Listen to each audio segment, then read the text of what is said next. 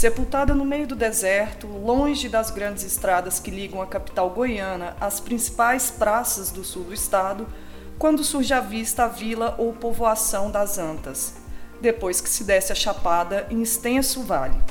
Essa imagem foi descrita pelo pernambucano Oscar Leal em 1889, ao ver a Vila das Antas, vilarejo que foi ganhando robustez e viria a se tornar Anápolis, a segunda maior economia do estado. O terceiro episódio do Dando um Rolê por Goiás vai falar sobre a importância histórica e econômica do Córrego das Antas, manancial que tem cerca de 26 quilômetros de extensão, mas que agoniza por conta da forma como a população, indústria e poder público vêm maltratando há décadas. À época, o rio considerado de águas magníficas pelo pernambucano, que apaixonou pelo Planalto Central, era rodeado por essas estatísticas de contar nos dedos, somando por ali cerca de 800 pessoas no povoado. Cerca de seis lojas de fazendas para dar conta desse povão inteiro para venda de fumo e tabernas. O pesquisador Claudiomir Gonçalves conta como o Ribeirão das Antas foi fundamental para o desenvolvimento e crescimento da cidade. No início da década da, do século XVIII, não, na verdade século XIX, que é 1840, 1850, os tropeiros vinham para as zonas de, de ouro, de mineração, e como tudo era muito lento, eles procuravam locais de pouso, né? Então, o, a região da Fazenda das Antas, que já foi que já foi, já era citada em 1819 por o Augusto Saint-Hilaire, ele já citava a Fazenda das Antas nessa, em 1819. Então, ela era um, local propício para uh, os tropeiros pararem, descansarem, darem comida aos animais. Era uma região de mata densa, né? A região de Anápolis toda era muito densa de matas. E através desse que começou com, com, com o movimento de tropeiros, aos poucos começaram a surgir as fazendas também para abastecer esses tropeiros, entendeu? Abastecer com cereais, com carne principalmente, com charque, né? Então foi uma é, aí que começou a surgir a localidade. Casinha aqui, casinha acolá, foi aumentando, avançando. E a cidade foi se formando ao longo do percurso dele, certo? É, a cidade começou, as primeiras povoações surgiram ali no, ao redor, nas proximidades da Praça Santana, na, na, é, na chamada Baixa do. na região da Baixa do Sapo, que era antigamente na região da prefeitura, ali onde era. ali tudo era brejo. Então essa área toda era, foi ocupada pelas, pelos tropeiros e fazendeiros, entendeu? Então essa era uma região muito fértil, muito bonita, muito cheia de recursos naturais, né? É, a água, o, o pasto.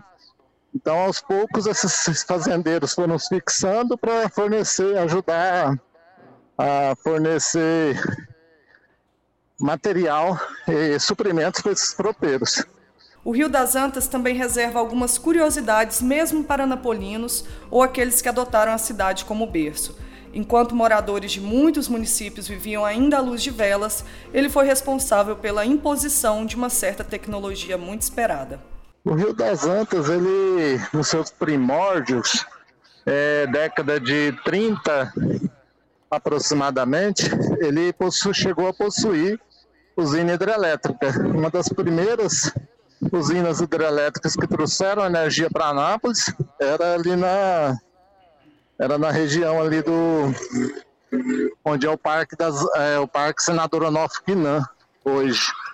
Então essa primeira hidrelétrica ela funcionou ali por um certo período porque logo a demanda de energia era muito maior do que a oferta né? Então logo eles começaram a construir outras usinas. É, Economicamente, ela, é, o Córrego das Antas também foi importante para a captação de água, lá na, no Parque das Nações também, no Parque Senador Onofre Quinan. Ali que era o local que captava água para fornecer para a cidade na década de 40 e 50. No entanto, a subserviência, entre aspas, do Rio das Antas e essa abundância de serviços prestados aos anapolinos não foram suficientes para que ele fosse mimado, bem cuidado pela população ou agentes públicos. Pelo contrário, o córrego há décadas agoniza e pede passagem para tentar sobreviver. Olha, é meio trágico ver o córrego das Antas hoje com o que eu imagino que ele era na, no início do século passado.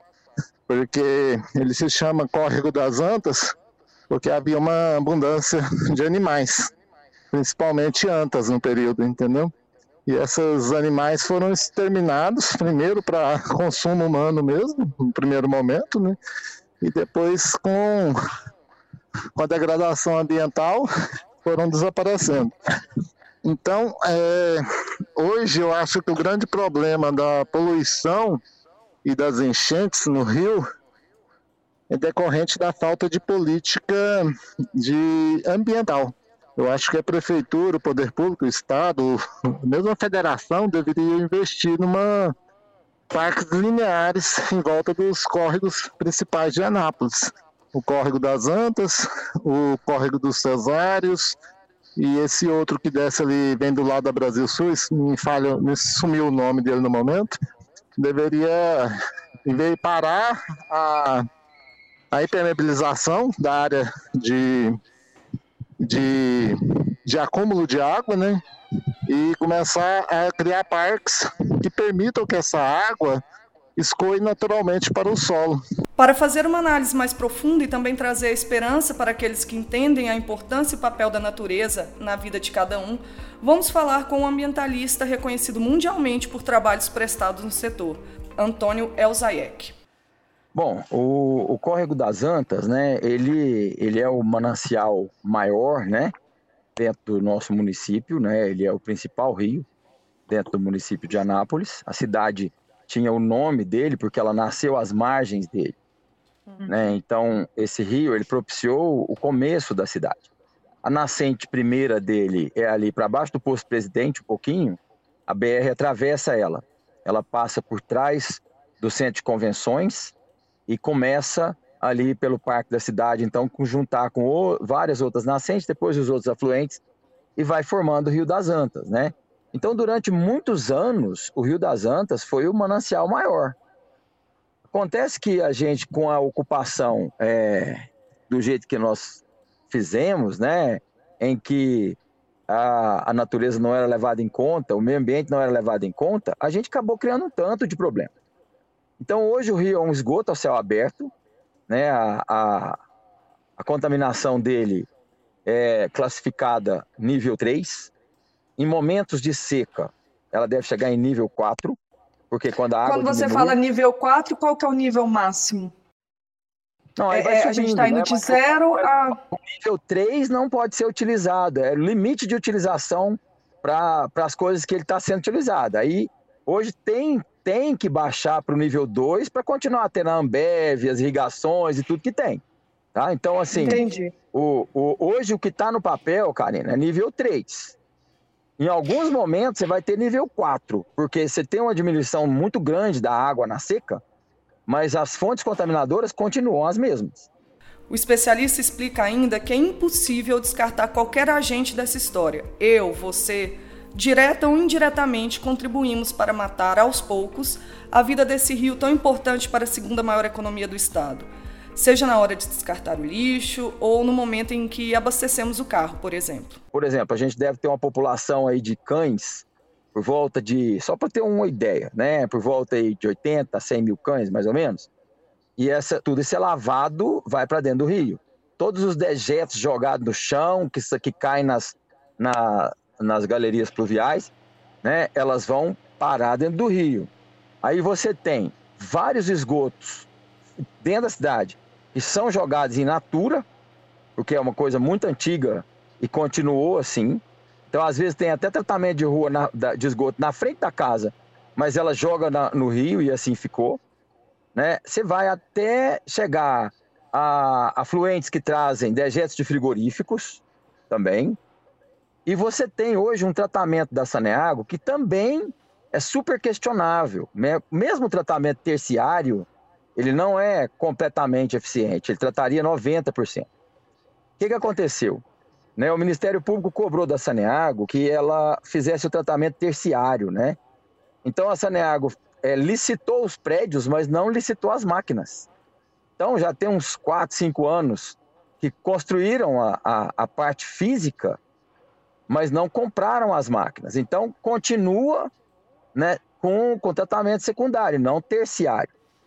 E aí, para você ter uma ideia, né, todos os rios do mundo num dia de muita chuva, eles jogam esgoto in natura nos rios e nos mares. Então, quando tem essa chuvarada em Anápolis, essas enchentes, não dá tempo de tratar.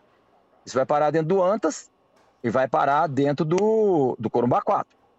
Né? Hoje, o chorume do lixo de Anápolis, chorume do lixo de Anápolis, na lagoa de decantação, ela não tem outro tratamento, ela vai para a lagoa. Um dia de muita chuva, tem que tirar de lá. Joga onde? Na ET.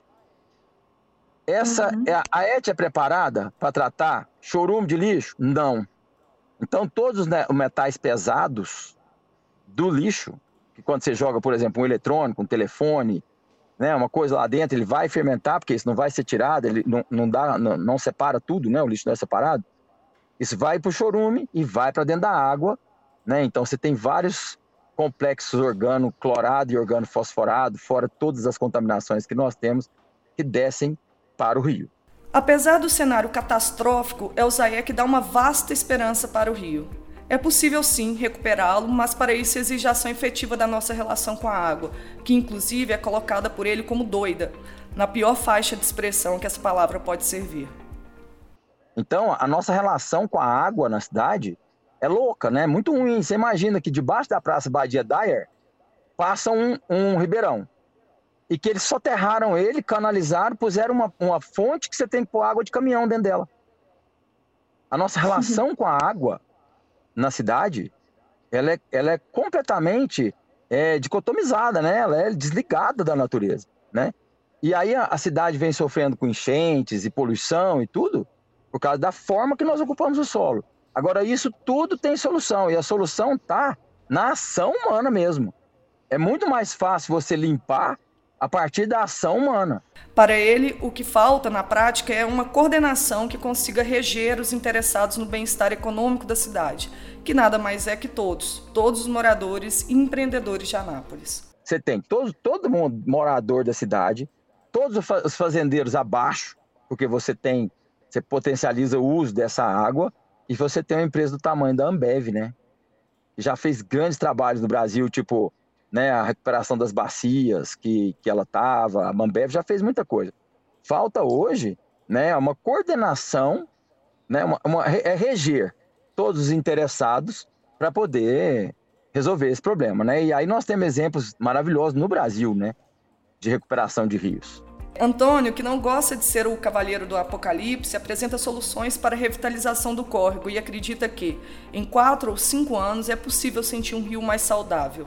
A proposição da, da revitalização do rio, né, ela tem alguns critérios que podem ser feitos, e obviamente ela tem que ser feita com SBNs, né, que são soluções uhum. baseadas na natureza, como que a natureza limpa a água, como que a natureza se reestrutura para poder fazer isso, né? Então, a proteção das nascentes, das áreas ocupadas com infiltração, e aí áreas urbanas e rurais, né, poderem filtrar água no chão e aí essa água brotar limpa nas nascentes, não correr por cima do solo, levando solo e sujeira para dentro do rio, que é o que acontece hoje. Né? Uhum. Então, quando, quando a natureza faz uma coisa, que é, por exemplo, infiltrar água no chão, nascer na nascente, quebrar calor, né, quebrar vento, o que a natureza faz é um serviço ecossistêmico. O que o homem faz para que isso aconteça é um serviço ambiental. Então, proteger nascentes hoje, proteger, é, trabalhar áreas ocupadas de lavoura, de pastagem, de cidade, isso tem valor. Né? Hoje, por exemplo, quem utiliza, quem recebe pela água da cidade, que é a Saneago, deve estar recebendo 16 bilhões por mês. Então, tem dinheiro para fazer essas coisas. Imagina o que é 5% de 16 milhões. Né? Existe uhum. dinheiro para fazer isso. O que falta para nós é proposição técnica e vontade política. Isso falta. Entendeu? Então, assim, ó, vamos lá. Como que, se, como que se revitaliza um rio? Primeiro, estancar as fontes de poluição dele. Então, esgotos tem que passar pelo tratamento. Bloquear isso que está caindo no rio, em natura, e passar pelo tratamento. Empresas, né? E, e por exemplo, a, a, a Codego, ela matou o Extrema. O Extrema emenda com o Antas, lá para baixo da Sebrasa, para baixo da Ambev, um pouquinho. Morreram peixes há uns dois anos atrás a 30 quilômetros do tratamento de água da Codego. Então, revitalizar o Antas, mesmo depois da cidade, é também revitalizar o Extrema. É cobrar um tratamento de esgoto melhor ali. Mas vamos lá, as fontes poluidoras urbanas hoje, do Antas só. Né? Então você tem esgoto, evitar que as enxurradas e toda essa água corra e possa descer para lá para dentro, né? As empresas que hoje poluem, elas podem tratar a água antes, eles são obrigados a isso, os frigoríficos e todas as outras empresas que estão instaladas à margem do rio, eles são obrigados a tratar a água que vai para o rio, isso é lei, certo? E uhum. a gente pode, então, estancando essas fontes poluidoras, né? A gente começar a tratar a água que existe lá hoje, né? Que aí são alagados construídos, jardins filtrantes, né, que você cria jardins em que a água passa na lateral do rio por raízes que vão tirando, denitrificar que a gente chama, ela vai tirando todo o nutriente e a água sai melhor do lado de lá. A Saneago fazia o tratamento de esgoto terciário e depois desse terciário ter uma lagoa de revitalização, que é uma lagoa com planta aquática, principalmente água-pé, né, que depois da lagoa essa água vai para o rio. E depois dessa aula dada pelo convidado, o especialista Antônio Alzaier, que a gente finaliza o terceiro episódio do Dando um Rolê por Goiás, conteúdo de turismo e curiosidades do Estado, chamando você para fazer uma reflexão sobre o que nós podemos e devemos fazer para minimizar e fazer também é, termos uma relação mais saudável e sustentável com o meio ambiente. Até a próxima!